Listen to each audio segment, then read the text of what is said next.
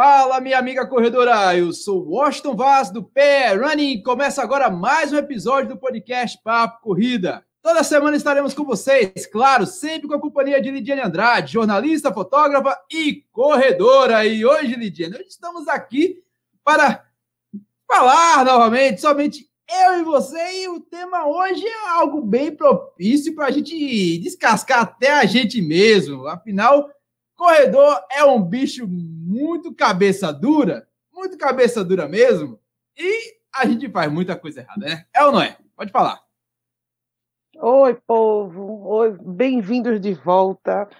Eu sou do tipo de, de pessoa que eu gosto de aprender com os erros porque é mais fácil a gente gravar. E a gente, o tal do corredor, ele sabe a teoria, mas ele aprende mais com conhecimento empírico. A gente não gosta muito de teorizar a coisa, a gente gosta de errar e dar o conselho depois.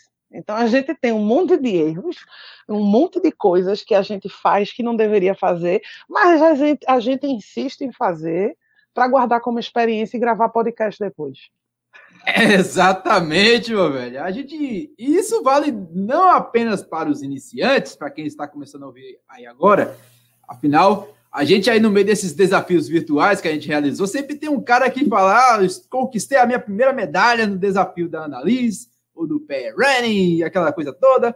E mas também tem aqueles caras antigos, casca-grossas, que já correu uma maratona, 10 quilômetros, 15 quilômetros, 21 quilômetros, e vive fazendo umas besteiras e cai em alguns vacilos que não deveriam cair, né? A verdade é essa, mas acabam caindo. E por isso a gente veio aqui para falar sobre isso, é claro, e nem sempre por falta de orientação acontecem os vacilos. E a gente vai tentar separar isso, né, Lidiane? Falar sobre o que, que a gente faz de errado antes das provas, antes dos treinos, durante os treinos, durante as provas, ou após as provas, após aquele longão entre amigos, quando podia, né? Quando podia fazer aqueles treinos é, cheio de gente, aglomerada, aquela coisa mais linda, mais gostosa. Então, a gente vai separar dessa forma, antes, durante e depois. É ou não é? Vamos combinar por aqui. É, é tanta coisa rara que a gente acho que uma hora não dá. Mas e algumas pessoas vão se identificar bastante com alguns dos erros que nem todos que a gente listou a gente cometeu, tá? Vamos deixar assim para as pessoas não olharem torto quando encontrarem com a gente na rua. A gente não comete todos os erros, mas a gente sabe que a maioria são de senso comum. Os que forem meus mesmo, eu digo, eu assumo. E qual que é o teu primeiro erro, minha filha? Vá, primeiras damas. Eu, eu não cometo quase erro nenhum. Eu sou uma pessoa muito correta. Eu acho que o, o, no, indo para o pré-prova, temos um erro em comum: correr sem treinar ir para uma. É, o, o corredor tem um, um certo probleminha de achar que a maioria, não todos, mas tem muita gente que acha que uma vez eu corri, sou eternamente corredor. Eu corri faz três meses e eu vou me inscrever nessa prova. E vou fazer cinco quilômetros do mesmo jeito que eu fazia três meses atrás. Se um dia eu estava no pace de 7,5, 8, eu vou manter. Se eu estava no pace de 5, eu vou conseguir manter. E participar de prova e dar todo o gás sem treino não é uma coisa que eu não indico. Acho que a gente tem isso em comum às vezes, né, Washington? Eu, eu já fiz muito isso, muito isso, na, quando eu comecei Funciona. a correr. Ah, ainda acontece, mas assim, o corpo já tem aquela memória muscular, então já dá para estar tá, tapeado, a gente já se conhece quando pode chegar e dar aquele aquele gás total, ou quando se dá aquela maciota, segura tal, mas no início eu fazia muita da caquinha, meu velho. Eu participava de uma prova de 5 km no plano e achava que eu poderia fazer uma prova de 5 km subindo o Monte dos Guararapes. Não era nem 5 km né, naquela época se correr, era 3,3 quilômetros, duas voltas. E achar que é a mesma coisa, né? E Dá achar que é a mesma coisa. no plano...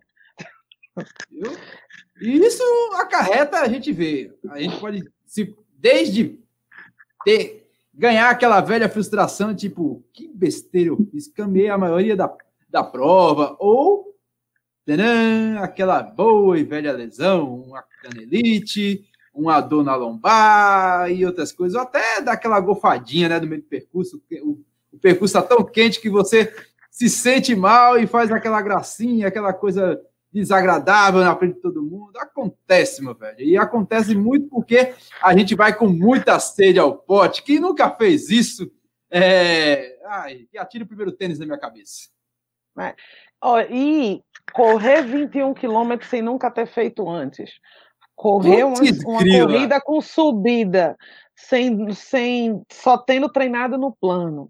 Partir para os 42 sem ter treinado nenhum longão. Tudo isso entra na isso. categoria correr sem treinar. Tudo Eu isso é a mesma categoria. Isso. Correr sem fortalecer. Você vou fazer 10 quilômetros quando eu só fiz 3, 4. Quem, essa regra que todo corredor diz. Quem quem faz 5 faz 10, quem faz 10 faz 21, quem faz 21, 42. Isso é só uma brincadeira, viu, minha gente? Não, Mas tem gente que leva a sério. Tem gente que leva a sério. Ah, assim,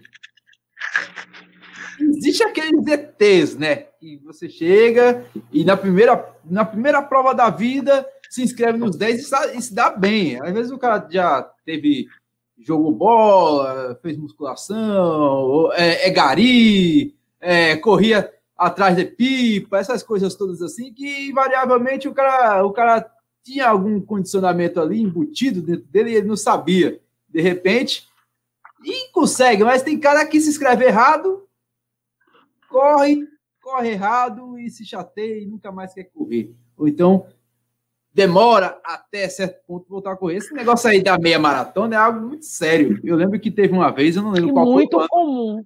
Muito comum. Eu comecei a correr os 10 quilômetros, me inscrevi na. Falei, vou para Belo Horizonte, vou visitar a, a matutada lá da minha família, vou correr a meia maratona internacional de Belo Horizonte. Corri. Corri e fiz bem. Depois de três, quatro meses, eu inventei de correr a corrida pela cidadania, que na verdade era a meia maratona do Ministério Público de Pernambuco. Só teve uma edição dela. Eu, Olha, uma meia maratona de novo. Mas eu já fiz. Já que eu fiz uma, né? Vou dar para fazer de novo. Que tristeza, velho. A primeira eu até treinei. Não, e não foi. Na verdade, eu não treinei. Eu corri volumes. É totalmente diferente de treinar, tem uma periodização. Algo que eu, eu, eu vou ser sincero a vocês, tirando provas de maratona, as demais eu não faço. Eu não faço. Eu corro mas naquela época eu deveria ter levado a sério, respeitar mais o meu corpo na meia maratona. Afinal, a meia maratona é o dobro mais um quilômetro de 10 quilômetros. É, é? é algo. É, não é algo tipo, ah, quem faz 5 faz 10. Até para quem faz 5 faz 10, o cara sofre um bocadinho. Tem muita gente que pula do 5 por 10 e sai todo empenado. Porque tem sobrepeso, porque não treinou o volume adequado, aquelas coisas todas aí que professor de educação física pode falar melhor, fisioterapeuta pode falar melhor do que a gente, e a gente já falou. Tem um episódio até do fisioterapeuta é, Luiz Carlos, Luiz, Luiz Soares, aqui conosco. Eu acho que é o episódio 12. 12, não lembro, mas se você der 8, 8, a gente falou sobre isso e vários exemplos. Vários exemplos.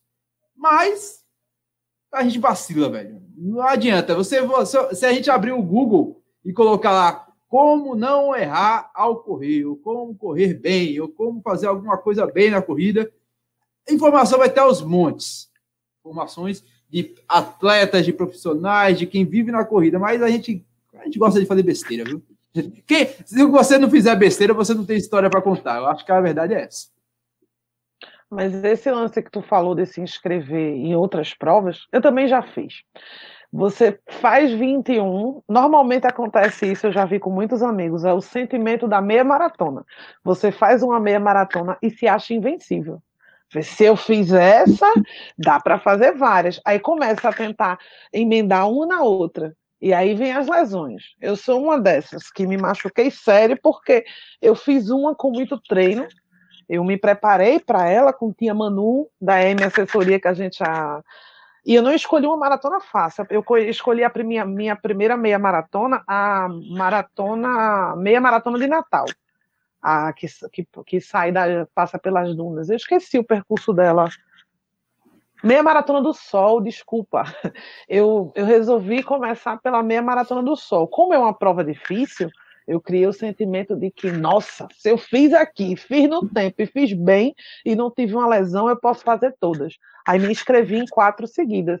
E passei seis meses de molho depois disso, porque eu não aguentava pisar no chão. Veio a canelite pelo excesso de esforço. Me inscrevi em trilhas de, de 20 quilômetros, porque agora eu era invencível. Tem esse sentimento que eu já vi muitos amigos meus entrarem nessa onda, que para mim tudo entra na, na categoria correr sem treinar, participar de um evento sem a devida preparação. E diga um agora, uma coisa de que a gente faz na pré-corrida de errado. Ah, eu, eu ainda continuo não fazendo, porque eu esqueço que tem que fazer isso. Mas a gente sabe que fazer um bom aquecimento é importante.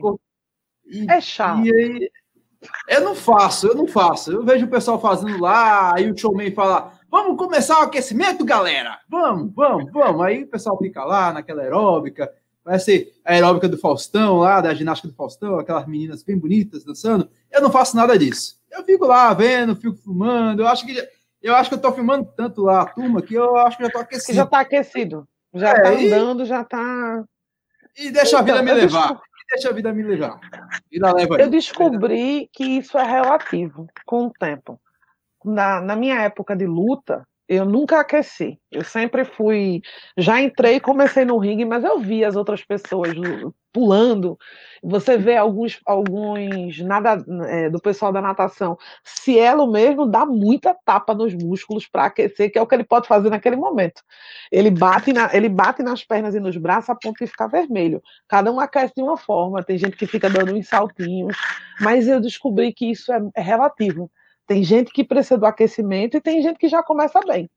Tem a maior tipo corredores de elite como Sandra. Sandra sempre aquece antes de começar a corrida, cinco minutinhos antes. A gente vê a Ziel correndo. Eu não, eu realmente não sinto dor. Agora eu sei que eu pego no ritmo depois de um quilômetro. É quando eu fico melhor. Então, se eu, se eu aquecesse, eu começaria melhor, né?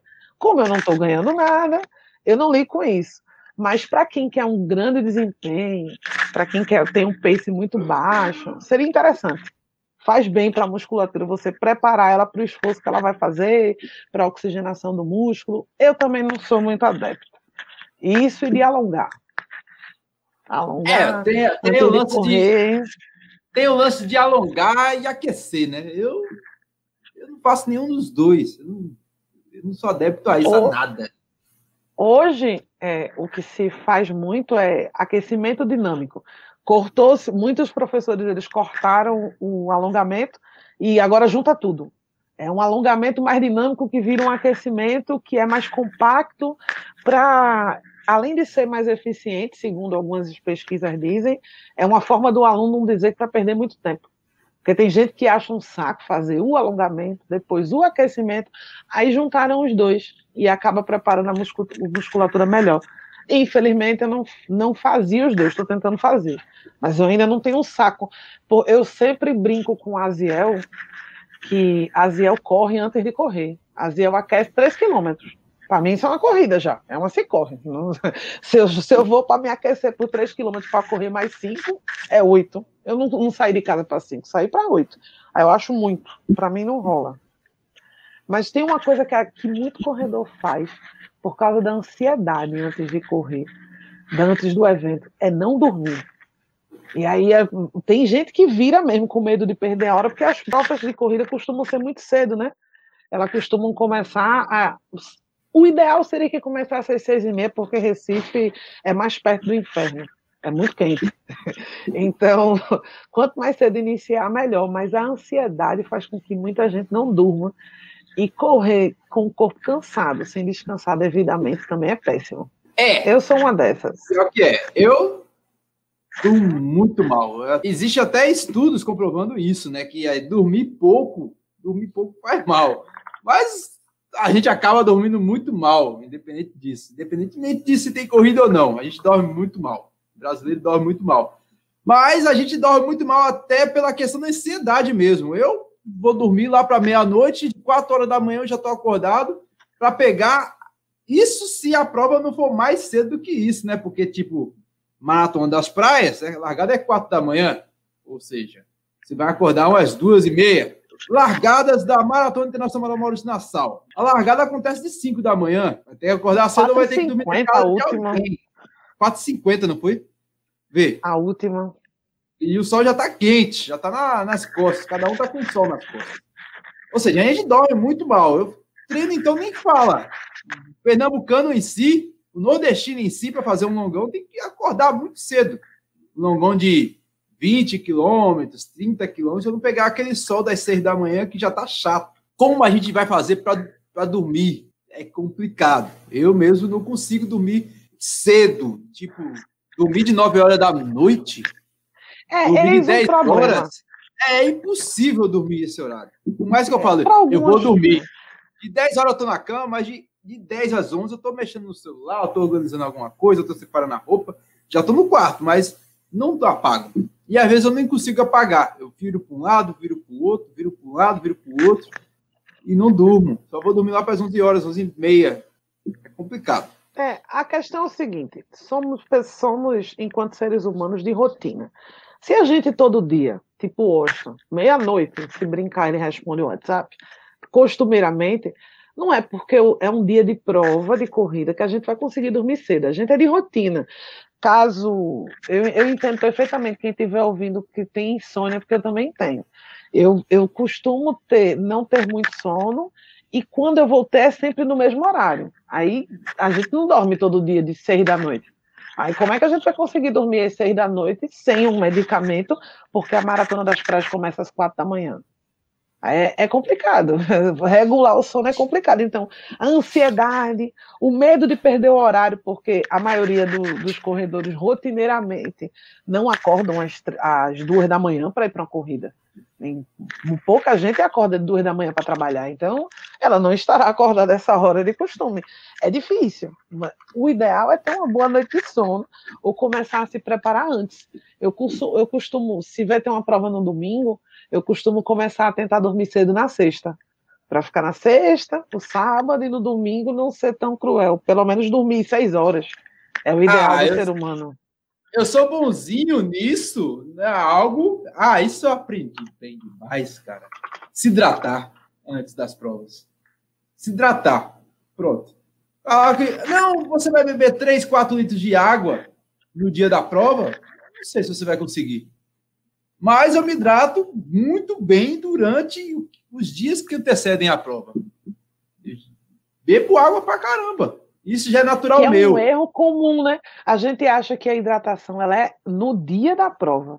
Na verdade, ela começa antes para o seu corpo absorver. É, isso assim aí eu aprendi bastante. Isso aí eu aprendi bastante. Eu, se tem alguma coisa que eu, que eu aprendi na corrida foi beber água. Não passo sede durante treino. Esses treinos que eu faço de casa para o trabalho, que dá uns 15 quilômetros em média, eu não levo uma garrafinha de água. Não levo. Quando acontece um aperreio nas provas aí, que faz, eu estou sentindo saudade desses aperreios. O mais próximo que eu senti isso foi no dia 24 de janeiro, quando foi a última prova que a gente participou em 2021. Foi lá na mata de Jaguarana que a gente correu, correu, correu no meio do mato e realmente dentro do mato não pode ter água. Não pode ter garrafa de água o pessoal jogar. Até porque o público lá, o público que participou não era público de trilha, era público que estava sedento por corrida, independente de onde fosse. Se fosse uma corrida no meio do deserto, numa areia movediça, estava todo mundo lá correndo na areia movediça. Mas o mais próximo que eu passei de sede foi a última prova no dia 24 de janeiro. Mas não foi aquela sede tipo, meu Deus do céu, de travar a mente, como acontece com muita gente. Tem gente que, se ficar com sede no meio da corrida, quebra de um jeito que acaba a corrida da pessoa.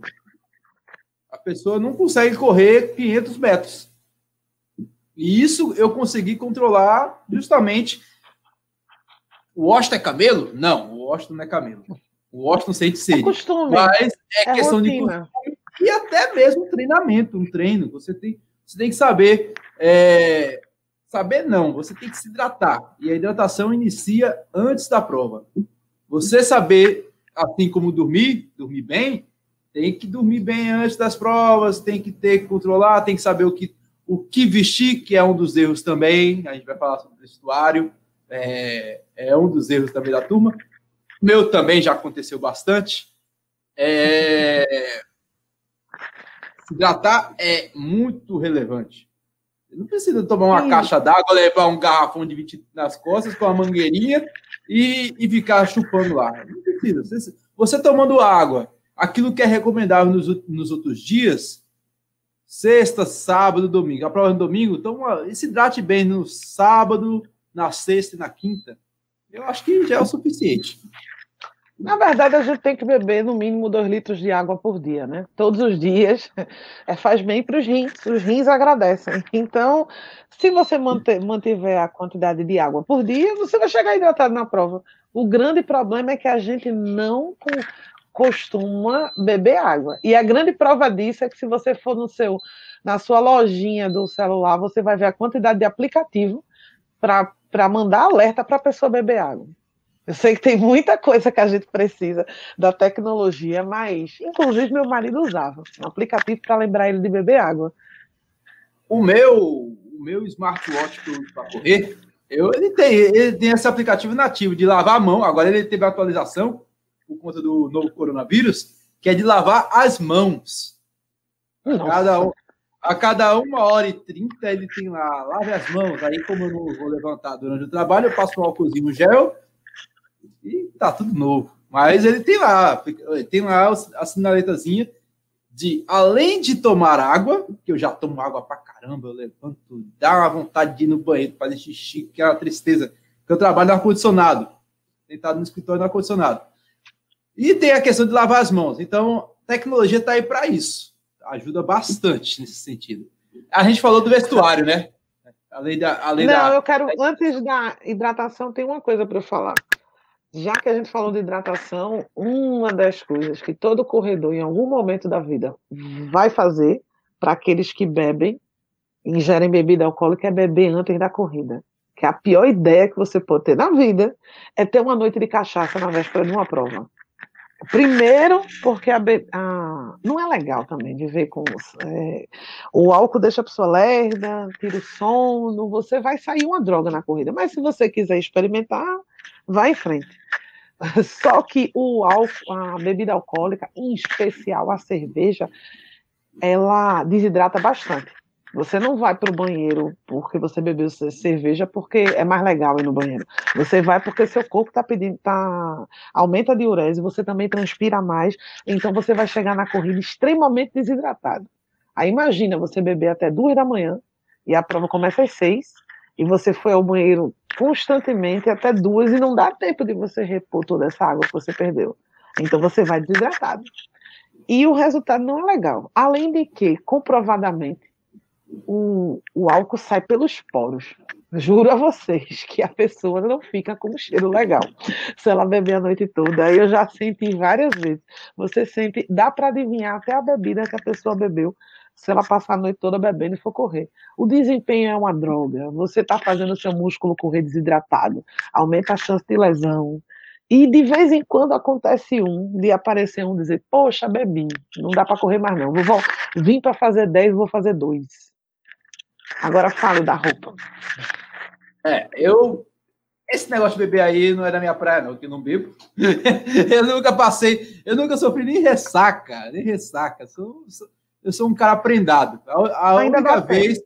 A única vez que eu coloquei álcool na boca foi quando eu achava que um dia que eu fosse padre. Eu vim dentro da igreja e tomava os vinhos lá da hóstia do padre, achando que era suco. É, tem uns, oh. uma mania meio estranha aí, mas era que legal. Anjo. Que menino anjo. Sem defeito. Mas vestuário, vestuário, vestuário. Eu já me ferrei muito com camisa de futebol, cara. Tem camisa de Ela futebol. Ela é muito grossa, né? Ah, Ela é assim, legal, mas é muito grossa, né? Essas mais novas, eu acho que funciona ainda. Se bem que tem muito jogador de futebol que utiliza aqueles, aqueles topzinho. Não sei se o topzinho é por conta do, da tecnologia que os preparadores físicos utilizam, para aferir o cardio do, dos atletas, eu já observei muito isso. Mas a verdade, a bem verdade, é que eu não sei como é que aqueles caras dos anos 90 é, utilizavam aquelas camisas da Topper, da Pênalti, da Finta. Que tecido grosso, cara. As camisas que tinha de bonita, tinha de sanguinária. Eu já fui, teve uma vez que eu corri assim, corre, com a camisa do, do América do Rio e uma do Cruzeiro, bem antiga. Primeira vez eu corri com a do Cruzeiro. Eu sou mineiro, para quem não sabe. Aí eu fui correr com a camisa do Cruzeiro.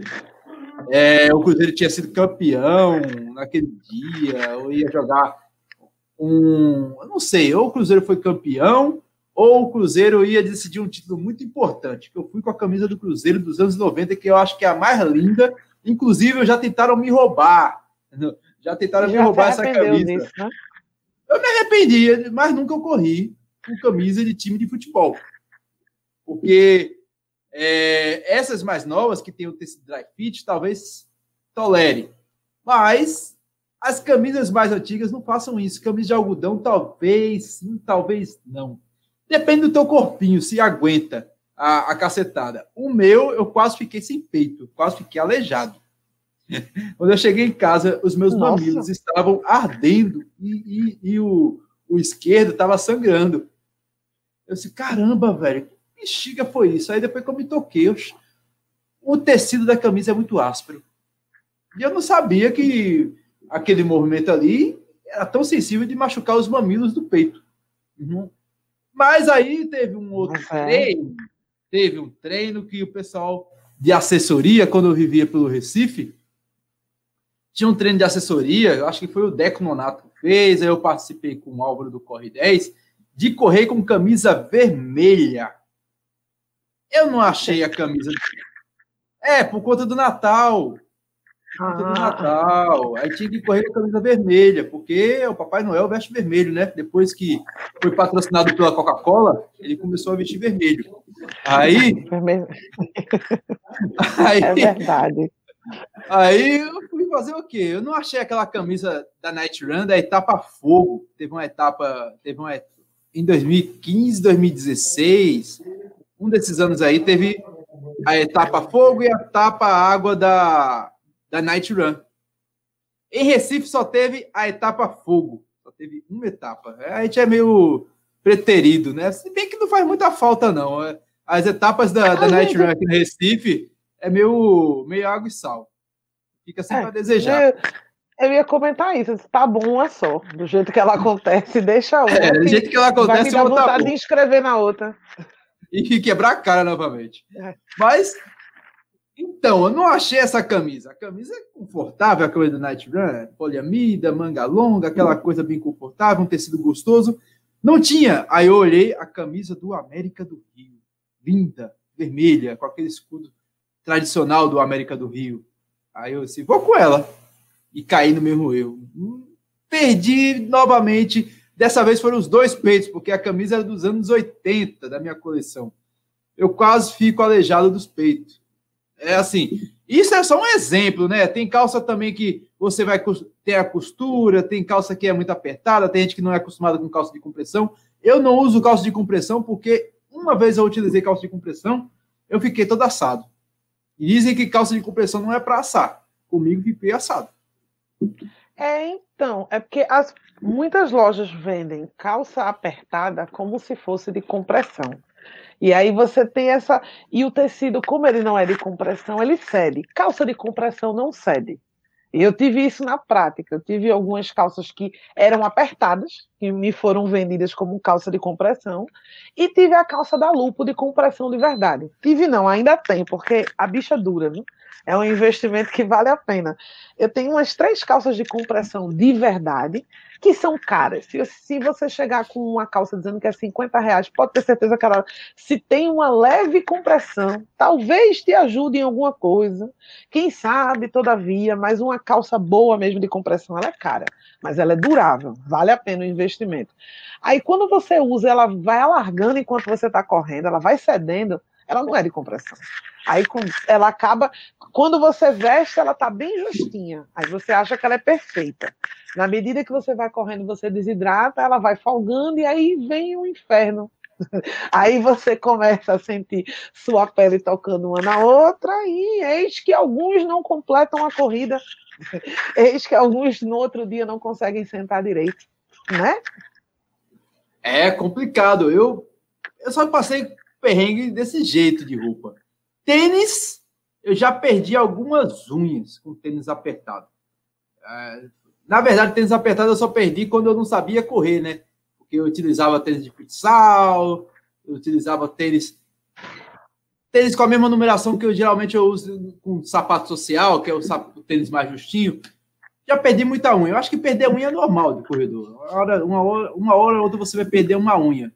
Mas criar calos no pé, você tem que saber utilizar o tênis de forma adequada. Pai, eu, eu, eu depois comento da unha.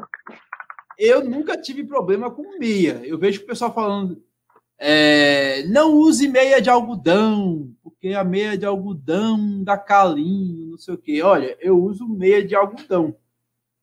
Eu uso essas meias que você compra aí na no Bom Preço, que tá lá aquela coleção de meia colorida, não sei o quê, meia social, não sei o quê. Só não, usa, só não cheguei a usar meia social, mas as meias minhas não tem essas meias de meia de meia corrida. Meia de corrida. Inventaram um negócio de meia de corrida de elastano. É bonitinha. Mas é cara ordinária, viu? Eu só uso meia Poliamida. Poliamida As meias também. de corrida mesmo são, as, as que eu mais conheço são meias de poliamida. São excelentes. Não fala mal dela, não. Eu só uso meia de algodão. E é lupo. Eu não. E tudo preta. Já procurei... Eu perdi.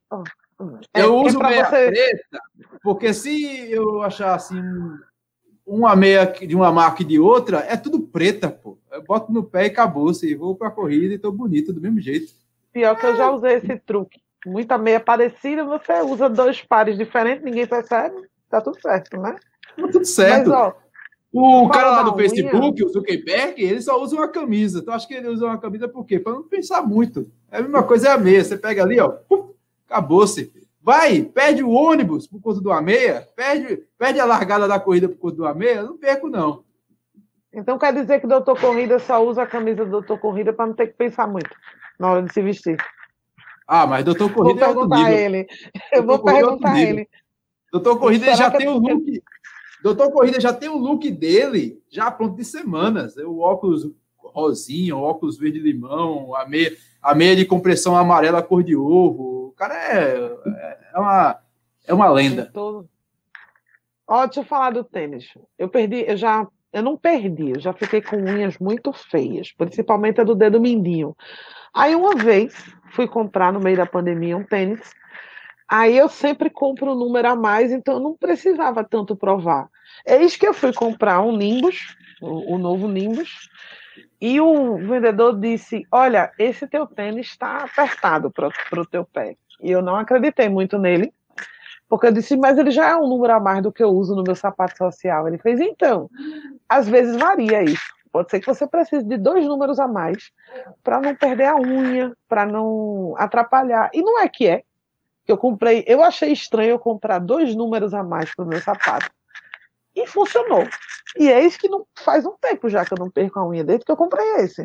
Então, às vezes, quando a gente perde a unha, é possível que o seu tênis, apesar de ainda ser um número a mais, ele não seja necessariamente o que você precisa. As formas mudam de, de marca para marca, então talvez você use 39 num sapato social ou numa sapatilha e precise usar 41 no tênis. Eu até achei estranho isso, mas ficou muito bom. Eu aumentei dois números e ele é perfeito no meu pé. De repente, fica a dica. É, né? Eu, eu não sei. Eu perco as unhas mais por conta dos treinos, realmente. Eu acho que as minhas unhas caem, minhas unhas são feias por conta da, do volume de treino. Mas. Não. Não sei. Eu, as minhas unhas. Se bem que para de cair, viu? Faz tempo que eu não perco unha. Você, as minhas unhas aí não são aquele trato tipo, ó, oh, o Austin visita sempre a manicure. Que mas pé lindo, meu Deus! Mas as unhas crescem, mas não caem, não. Então lá, firme e forte. E a gente vai falar agora do que acontece na prova. Eu acho que já dá, né, velho? Eu acho que durante a prova, durante a prova, eu acho eu que o maior erro, o maior erro é daqueles que tratam a prova de forma bastante errada e a primeira delas talvez seja de queimar a largada. Tem muita gente ansioso e, e sai da prova tá aqueles malucos, parece aquelas corridas de cavalo que dá o tiro e pá, aí os cavalos saem correndo lá no, no naquele desespero, lá né? Desespero. Parece que é todo mundo biratã, é todo mundo pretinho, é todo mundo que bichogue, é, é a mofarato, mas parece um bando de louco. Depois, quando chega ali no quilômetro 1, um, você que começou ali naquela maciota, no quilômetro 2, você tá passando todo mundo. É incrível. Tem uns caras muito malucos que fazem isso. Queimar a largada. Queimar a largada, eu acho que deve ser o erro mais comum, justamente por falta de conhecimento, empolgação, ansiosidade, é... não conhecer o próprio corpo e até mesmo os próprios limites. Eu acho que já fiz isso também. Já fiz muito já isso. Fiz. Várias vezes. É, mas eu no começo eu não conseguia controlar. Antes de procurar treinamento com um profissional, eu não conseguia. Simplesmente eu começava no ritmo desenfreado. Normalmente os primeiros dois quilômetros eram num pace maravilhoso. E depois eu chegava porque Deus ajudou. Deus deu um empurrãozinho, um amigo fez, vai amiga, você consegue, porque a energia tem ido nos dois primeiros. E aí eu esqueci que faltava mais três ainda. Era um, uma questão de controle. Eu acho que quase todo mundo que começa na corrida começa assim. Quando você vê muita gente correndo, você começa a tentar acompanhar seu amigo e esquece que é um ritmo individual e vai todo mundo junto e depois, eita, não deu é aquela empolgação inicial que é uma maravilha. A gente, a gente sabe muito bem que isso acontece, né? É, para isso existe um profissional de educação física, para isso existe os treinos. Treino, treino regular. Isso, treino regular, periodização. É, existe tudo isso. Existe tudo isso. A gente acaba meio que deixando para lá. O que eu posso falar como experiência pessoal é que é mais difícil ser constante no treino que começar muito rápido. É, as, algumas pessoas começam uma corrida como se fosse um treino de tiro e esquece que não só tem um quilômetro não para percorrer não, tem mais quatro ou mais nove. Aí você começa três muito bem. Agora, o manter seu corpo equilibrado no mesmo pace é, é muito mais difícil. Eu demorei bastante para aprender. Então, eu acredito que seja involuntário você começar assim. Você simplesmente vai com toda a energia que tem na felicidade, é, estamos largando, e depois é, cansou. Aí, para aprender a não cansar e segurar a respiração e fazer o músculo te acompanhar é mais complicado. É, eu, a sugestão que eu dou para quem não tem treinador, não, não, não acompanha um treino um treino regular, é que se você se sentir bem, você pode até aumentar a velocidade. Mas desde que você, logo de início, você que é um amador, você que é um, é um principiante, um iniciante, respeite, respeite o momento, comece devagar e vá aumentando gradativamente, claro, vendo se você está se sentindo bem e evoluir. Às vezes a pessoa a pessoa, melhor, melhor coisa nesse momento é a pessoa saber se autoconhecer.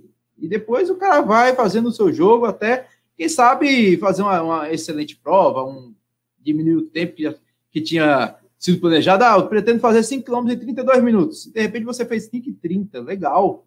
Bacana. O importante é você começar evoluindo. Não adianta você começar topando, e depois diminuir. Começar o, o primeiro quilômetro a pace de 5, aí depois você aumenta o segundo para 4,30 e você terminar com 6, 7. O, o, fazer um quilômetro, o último quilômetro dá 7 minutos, 8 minutos. E olhe lá. Olhe lá. Dependendo de como você começou. eu, eu achava engraçado no... que eu via, meu. Eu, eu, às vezes eu fico com saudade de ver algumas provas antigas e vou lá no Strava e acabo observando essas questões que a gente está falando aqui agora que eram as minhas atividades de 2012, 2013, quando eu estava começando a correr. Eu começava estourando fazendo pace a 5,30. Na época, 5,30 era um pace maravilhoso que eu fazia. 5,30 o primeiro quilômetro. No último, eu estava fazendo a 6,40, 6,45. Ou seja, alguma coisa eu estava fazendo errado, né? E Recife, Recife é plano, pô. A maioria das corridas começava ali na, largando na Rua da Aurora e dava a voltinha pelo, pelo rio Capibaribe ali. Você saía da Rua da Aurora, aí pegava a Ponte de Moeiros, chegava no Recife Antigo, caía ali no, no Cais Santa Rita, caía no Palácio da República e voltava para a Rua da Aurora. Tem, tirando as pontes ali, não tem nenhuma elevação que diga meu Deus, estou subindo um pico Everest, do Monte Everest. Não, não tem nada ali. Mas eu fazia muita besteira. E muita gente também faz essas besteiras. É normal. É normal, mas é um erro que faz parte do aprendizado. Exatamente. Eu acho que o erro da, da força, de sair com muito, muito forte, é o não saber mensurar a distância. É como a gente não sabe o quanto é 5 quilômetros até você percorrer 5 quilômetros. Você não sabe o quanto é 10. De repente você começa, quando você começa a percorrer muito 10 quilômetros, você percebe que 5 é pouco. Mas essa noção de distância e não vou gastar muito porque ainda tem 8 quilômetros pela frente, só vem com o tempo. Mas se você puder ouvir antes de tentar fazer isso, né? Antes de tentar os 10 com, é, saindo como uma boiada, não custa nada, né? Se vocês estiverem ouvindo, lembrem disso. Depois dos três primeiros, ainda tem sete para fazer 10, né? Então, fica a dica. Quer ver outra coisa que eu já fiz várias vezes? É testar equipamento de primeira sem nunca ter usado antes correr com braçadeira, com ponchete. Naquela corrida em específico, eu quero correr com a ponchete para levar meu celular para ouvir música, sendo que eu nunca fiz isso antes. Aí você sente incômodo, correr com, com viseira sem, sem correr. E eu pensei que eu era uma das poucas que faziam isso, até ser fotógrafa de corrida e receber. Eu já terminei uma corrida, que foi o meu recorde, com oito óculos. São oito pessoas que não estavam acostumadas a correr com óculos e jogaram para mim. Faz no final eu pego, que está incomodando.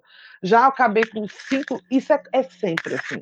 A, o Austin não, mas Sandra me dá. Sandra me dá garrafa, me dá óculos, me dá é, é, prendedor, é, alguma coisa que ela usava no pulso, que ela jogava no chão para eu pegar. Tem gente que não consegue, treina sem nada, aí quer fazer uma prova correndo com viseira, porque fica bonito na foto. Incomoda. Depois de um tempo, tudo começa a te incomodar, tudo começa a te irritar, e tu quer se livrar daquilo e não pode. Às vezes tem uma fotógrafa legal, como eu, que digo, joga aqui e depois tu pega. Mas quando não tem, você fica retado. Já experimentar mochila de hidratação no dia da prova. No dia que tu vai fazer 21 quilômetros, tu resolveu usar uma mochila de hidratação com, do, com dois litros de água nas costas para estrear. Tem umas ideias que a gente tem que, de repente, nunca fizesse isso, eu fiz com a mochila. Eu treinei, eu, eu testei na prova, pô. Eu já fiz isso com braçadeira naquela época. Ainda é, né, velho? Hoje, o que, que não tá caro? Hoje até um quilo de fuba tá caro. Mas é, da época que os GPS, os GPS de pulsos não eram tão comuns quanto é hoje. Todo mundo hoje, corria com relógio. Todo mundo corria com o celular. No o celular no bracinho. Ele, e, e ele fala, um monte de gente, de várias pessoas falavam junto na corrida, né? A gente é, passava de um quilômetro, o Nike avisava. Era uma maravilha. O Adidas My Coach era em inglês. Eu não lembro de eu acho que o único que, que falava na época era o, era o, em português era o próprio Strava, quem era? Eu não lembro, mas tinha um que falava em português. Mas a maioria era em inglês, todo mundo ali estava lá. É o Nike, Nike, Run, que ele fala Nike bem Run. específico, um quilômetro. É, o tempo e o ritmo. Ele sempre. Isso eram vários ao mesmo tempo quando eu estava correndo aí em Recife. É engraçado, várias pessoas. Mas eu me atrapalhei já com nossa, correr com, a, com o celular na mão é, é a coisa mais terrível do mundo. Terrível. Eu, eu até hoje não me. Engraçado que hoje eu consigo correr uma prova todinha com um bastão na mão. Mas né? o celular. Então, é porque o bastão. Não, mas o bastão é anatômico, ele é uma circunferência, é um negócio. É gostosinho de pegar. Agora o celular é quadrado. Você tem aquela. A, pronto, a câmera, a GoPro, ela é ela é feita até certo ponto para aguentar impacto. Se ela cair ali, o máximo que ela pode acontecer é trincar um pedacinho da tela. Aquela tela da GoPro é, é. temperada. O celular, se verdade, cair. Causa uma preocupação. Se chover, a gente começa a pensar nele. É, eu já perdi vai... celular. Já é. perdi celular na chuva. Meia maratona de Jaboatão dos Guararapes. Choveu tanto. Foi a primeira prova de 2015. Olha, a chuva só precisou de. Eu acho que foram cinco minutos de chuva, mas aquela chuva forte, que nem teve, teve no Recife no, no, no último final de semana. Poxa, eu perdi o celular. Perdi um Redmi Note 3. Na época, quando a, a Xiaomi veio para o Brasil e veio para o Brasil mesmo. É, não é esse negócio tipo, vou comprar no AliExpress e torcer para não, não ser taxado. Não. É verdade. Quem nunca? Perdi. Existe essa preocupação. Hoje em dia você. É mais. Não sei se hoje é mais vantagem, porque o dólar não está ajudando, né, gente? Mas. É, no momento é, não é vantagem. Mas, assim, é, nas condições reais, perfeitas, é muito mais vantagem você pagar mil reais de um, ou 500, 800, dependendo do que você quiser aí, num GPS de pulso que aguenta a chuva, do que perder o seu celular. Pois é. Eu perdi um celular com 20 dias de, de comprado, porque por conta da umidade da própria. Da, não choveu diretamente, eu... mas o fato de enrolar ele num plástico e colocar ele numa ponchete acabou criando umidade. Aí eu perdi. E o irônico disso é que depois que eu perdi o celular, três dias depois eu comprei um relógio de raiva. Não era para ter eu comprado perdi, antes? Eu perdi. Na verdade, também é, tinha que andar com o celular, mas eu acabei. Mas meu celular também já estava tão pobrezinho, coitado. Eu fui, eu caí naquela onda de comprar é, celular do Neymar, o Quantum Go. Lembra aquela marca da Quantum que a fábrica Nossa. era lá em Curitiba, tava num hype danado. Na época, justamente da época que a Xiaomi entrou no Brasil. Inventaram esse celular Quantum. Eu perdi, eu perdi três celulares num ano, pô. Eu tinha que pedir música no Fantástico. Eu perdi esse, esse Redmi Note 3. Depois, lá pro final do ano, eu, eu fui assaltado, perdi um Moto X na porta de casa. Perdi um Moto X. E depois eu comprei esse Quantum. Eu disse, não, vou confiar na indústria nacional. É um celular legal, bonito, vistoso. A propaganda estava sensacional. E, o, e tinha uma coisa que eu achava muito legal dele, que o Android, o Android era puro. Ou seja, não tinha aquelas customizações que a Motorola faz, a Samsung faz. Ah, era um Android puro. Propaganda chata que abre do nada. É, era um Android puro, raiz mesmo, sem customização. Mas o celular era meio, tipo, ele era leve, tudinho, tal, a câmera puro demais. Mas é, não aguentou uma odisseia de corrida aventura. E olha que ele estava todo envelopado. Tava todo envelopado, mas o calor do mangue ali no, no em Goiânia, não sei, velho. O celular foi pro espaço. Aí não valeu a pena levar, pô, eu fui levar o celular para Curitiba, pô. E não tinha peça para reposição. Perdi o celular. Ou seja, é a parte legal de comprar celular exclusivo. Só você tem, não tem assistência técnica na sua cidade. Não quero por causa disso. É, eu, hoje eu, sou, eu sou, eu só compro essas coisas aí, Samsung, Motorola, que eu sei que se quebrar, um, um dos motivos de eu ter optado pela Polar foi isso, porque, por exemplo, Garmin hoje não tem assistência. É, Garmin, então nem existe mais. Sunto não tem, não tem. Sunto, por exemplo, que é, é a Ferrari aí dos, dos GPS esportivos, não tem. O Xiaomi é, era barato, né, gente? O dólar tá caro. Mas é, é, o Xiaomi, se quebrar, joga no lixo. Não tem suporte. Não tem suporte nem na China, se bobear. Então, cuidado. Cuidado com esse negócio de usar celular aí, celular na corrida, porque pode dar vacilo. Eu acho que é uma bronca. Desnecessário, na verdade, porque o relógio não é tão caro, eles duram bastante. Eu tenho um Garmin, acho que vai fazer quatro anos já. Ele deu umas falhadas assim, mas voltou. Sempre, tá, sempre voltou a funcionar.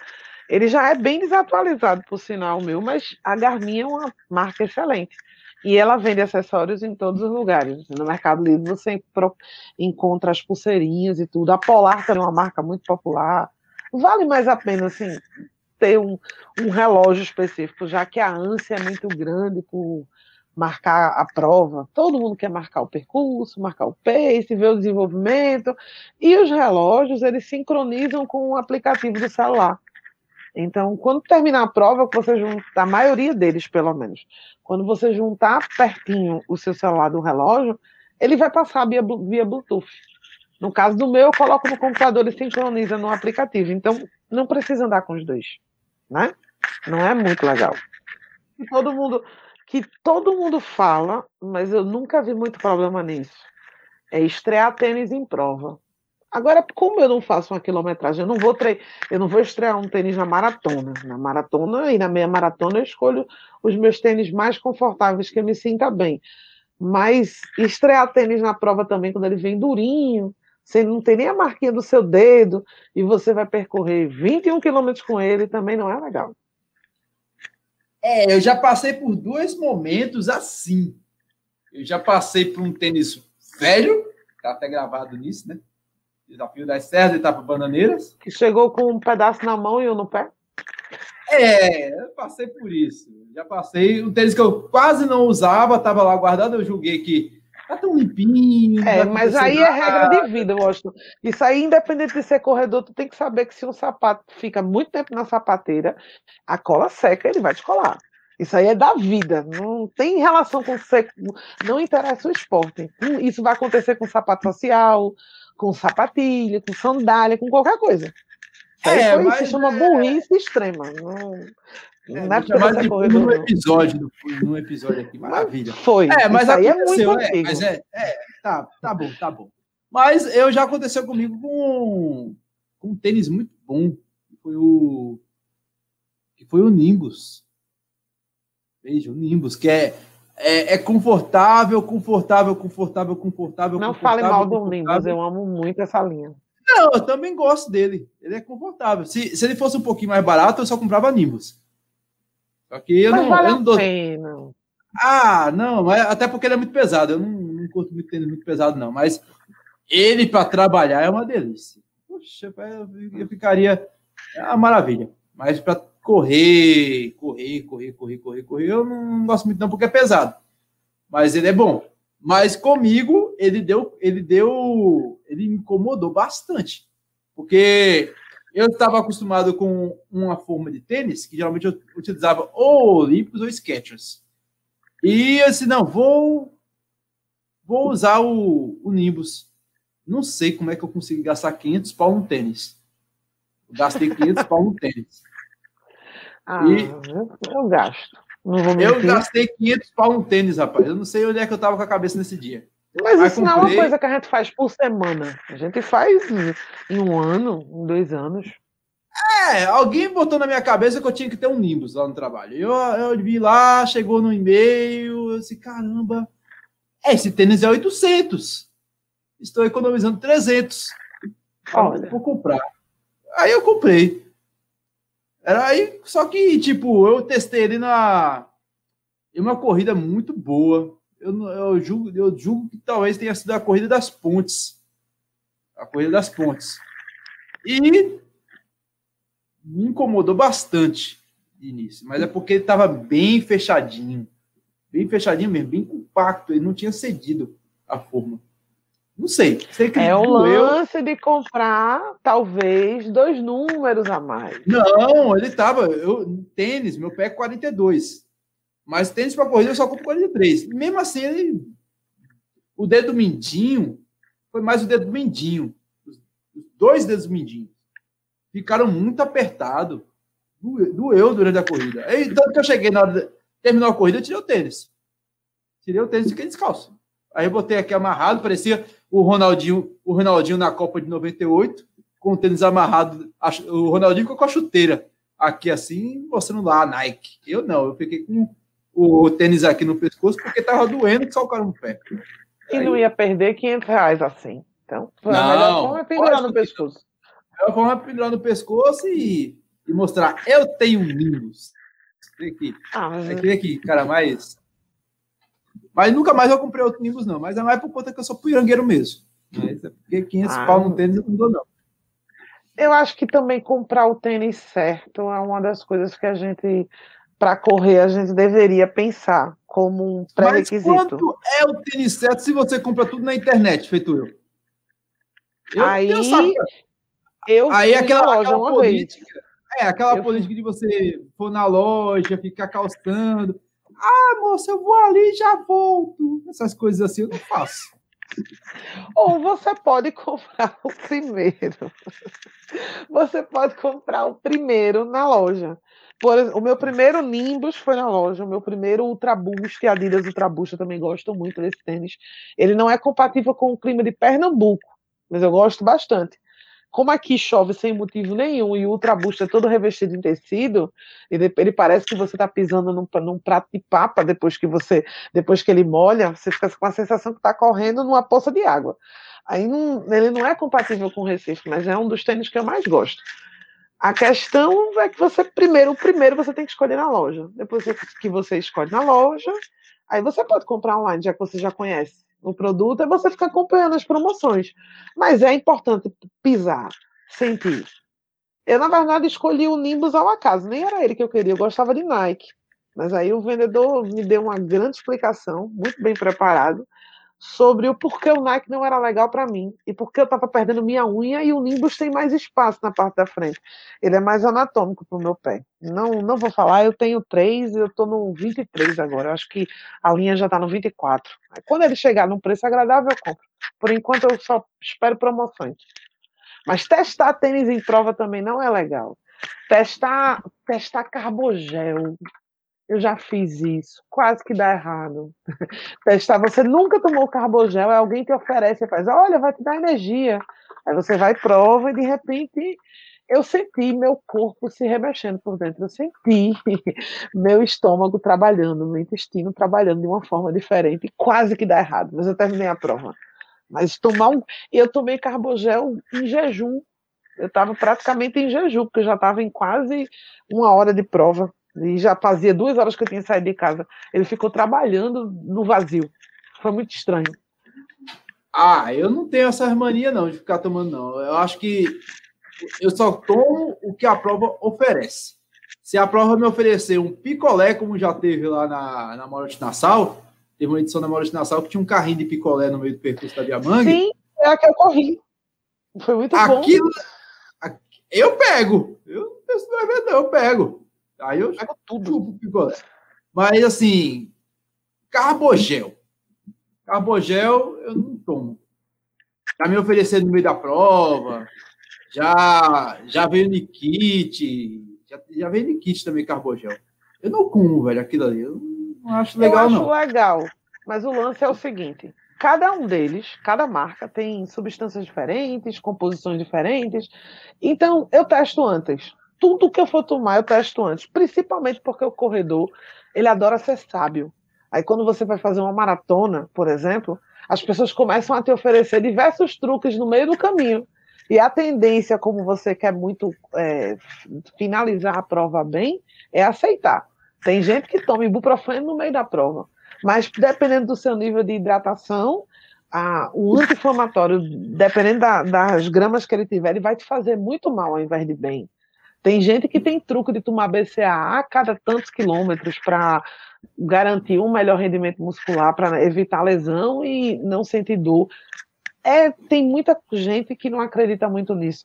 Mas o fato é que a pessoa que está passando por tudo te oferece, ó, tem esse carbogel aqui que é muito legal. Talvez você tenha alergia a um deles. Talvez tenha componentes ali muito, muito pesados em relação à sua dieta, você acabe vomitando, passando mal. E tudo que você não quer no meio de uma prova é uma diarreia, quando você não tem banheiro. Né? Então, experimentar certas coisinhas assim. Se você nunca fez, o que eu recomendo é nunca não tentar. Se você não toma Coca-Cola, eu tomo Coca-Cola no meio da prova, mas eu fui oferecer para uma pessoa e não ficou legal o intestino dela. Não, ela perdeu a prova toda.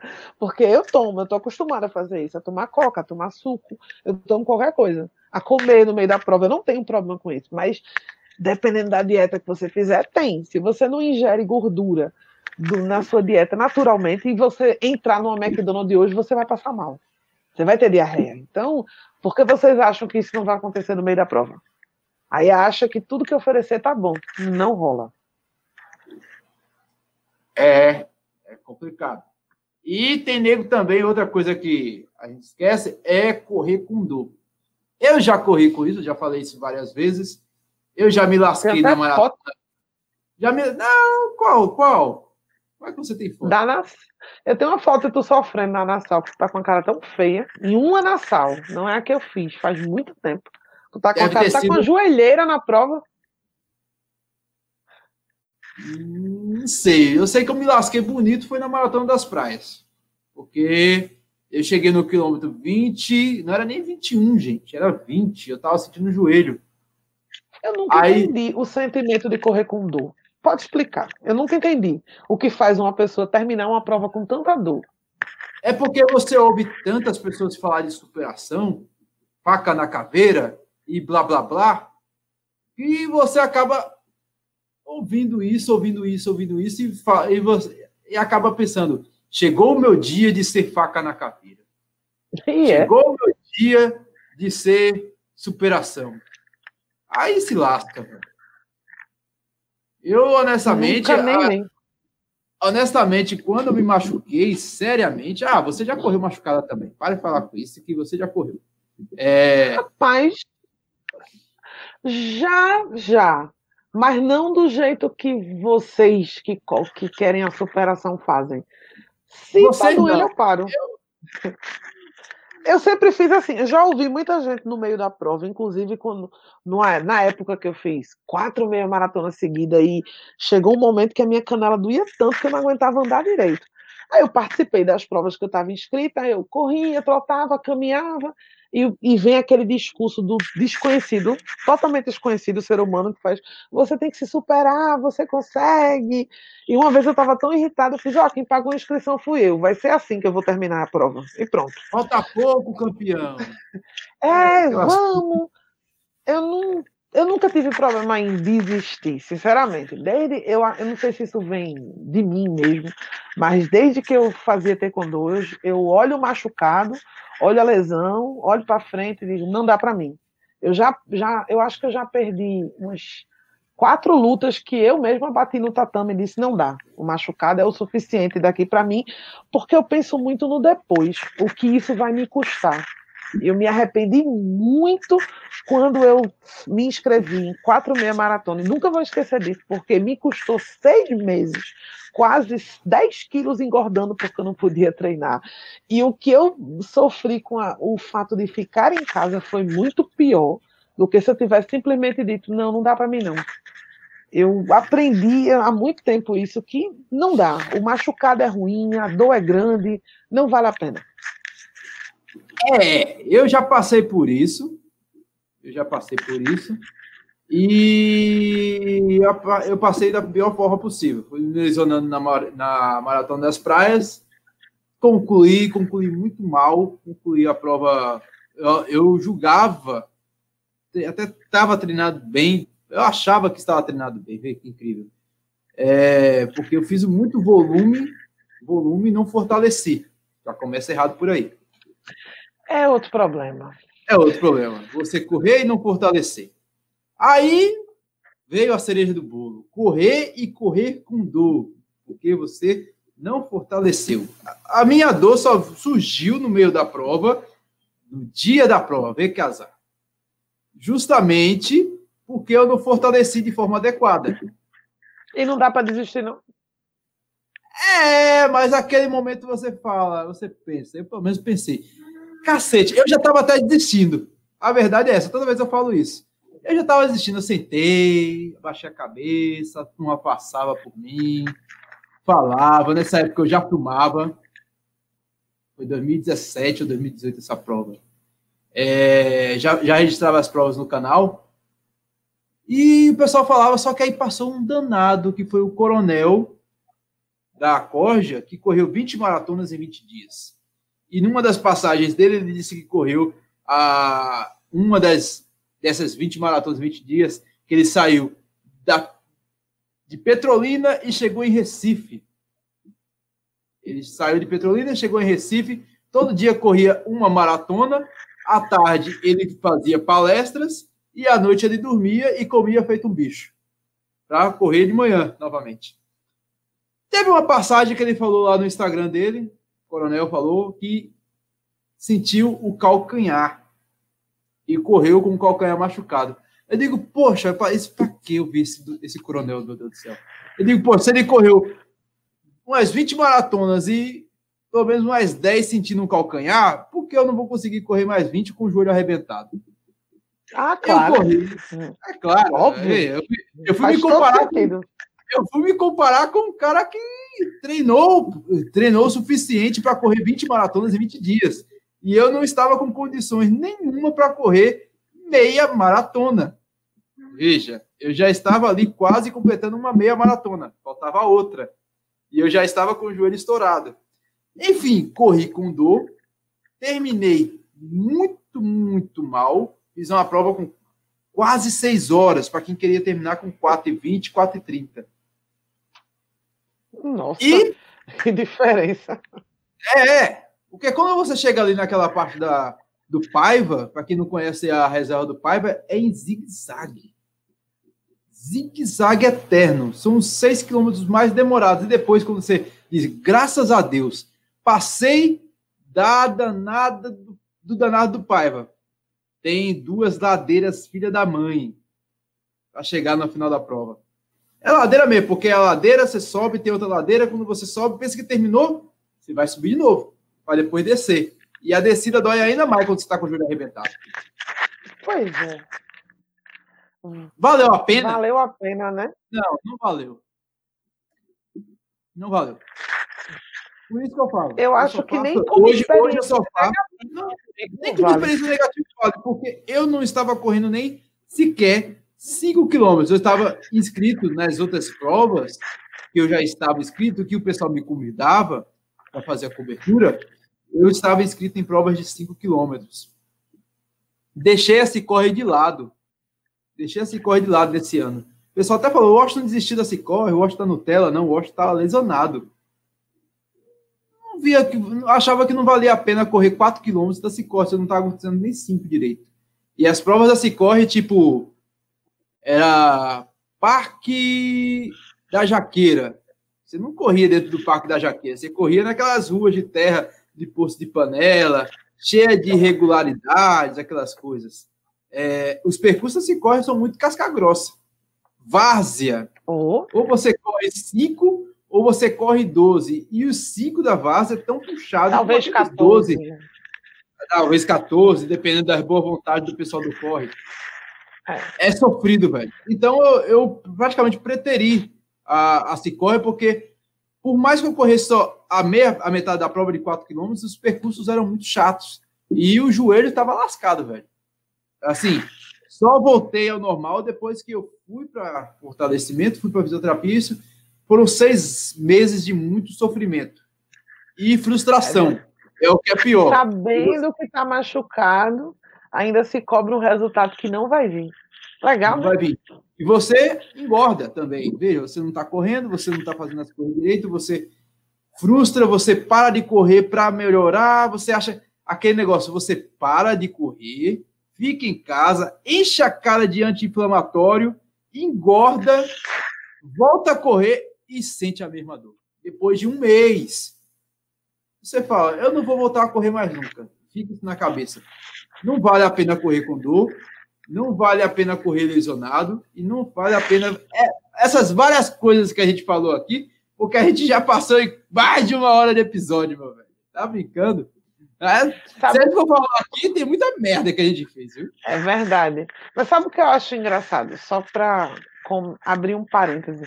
Na corrida, se você desistir por causa da lesão, ninguém tá vendo. E ainda assim você tem um problema com isso. Se você parar em casa e disser, não vou hoje, porque você. Porque eu não tô, eu tô sentindo muita dor, ninguém vai saber. Diz que o carro quebrou, diz que furou um pneu, não consegui chegar. Você tem milhões de desculpas para dar e e se recuperar, ou que está com dor mesmo, porque eu acho super nobre você reconhecer suas limitações.